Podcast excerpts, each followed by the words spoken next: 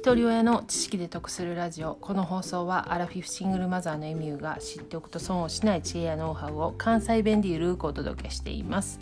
皆さんいかがお過ごしでしょうか？昨日もちょっと配信をお休みしたんですけれども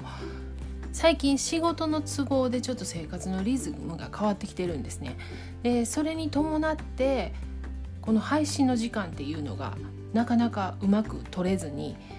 朝一の配信であったり夜の配信であったりちょっともうバラバラになってきてるんですね。でそうなってくるとやっぱりリズムが整えられなくて配信できなかったりする日が増えています。あと家庭内でトラブルが起こったりするとどうしてもモチベーションが上がらなかったりとか配信する気力がなくなってしまうとかそういったことがありがちなんですけれどもそう考えると毎日配信を欠かさずにそれを何年も続けている方すごいなと思います。そういう方の仕組み化とメンタルコントロール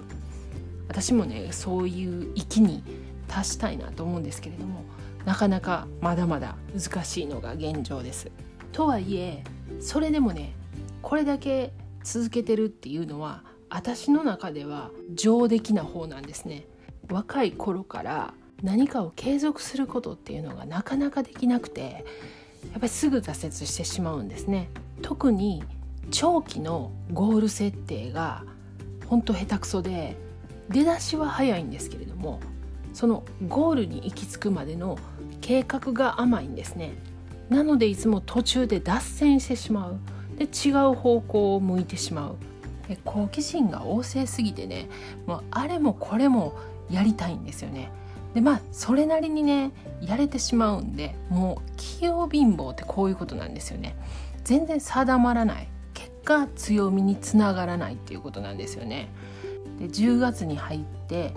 今年があと3ヶ月になりました。でまだ3ヶ月あるんですけれどもちょっと振り返ってみたんですね。で今年の目標をいろいろ立ててたんですけれども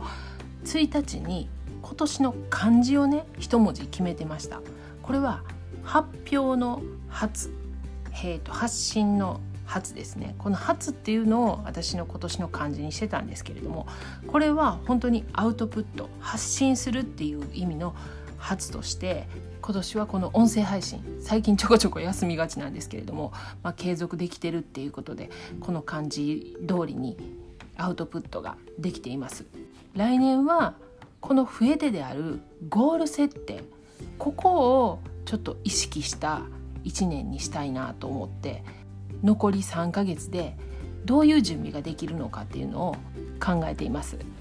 今日は最近ちょっと増えつつある音声配信のお休みから自分の不得意であるゴール設定を来年の目標にするというお話をさせてもらいました。でこんな私でもね昔よりマインドが強くなったのは4年間続けてる瞑想のおかげだと思っています。でその瞑想の話を過去回65回瞑想で強化したマインド3つの変化っていうところでお話してますんで概要欄にリンク貼ってます。よかったら合わせて聞いてみてください。では最後までお聴きいただきありがとうございました。今日も笑顔で。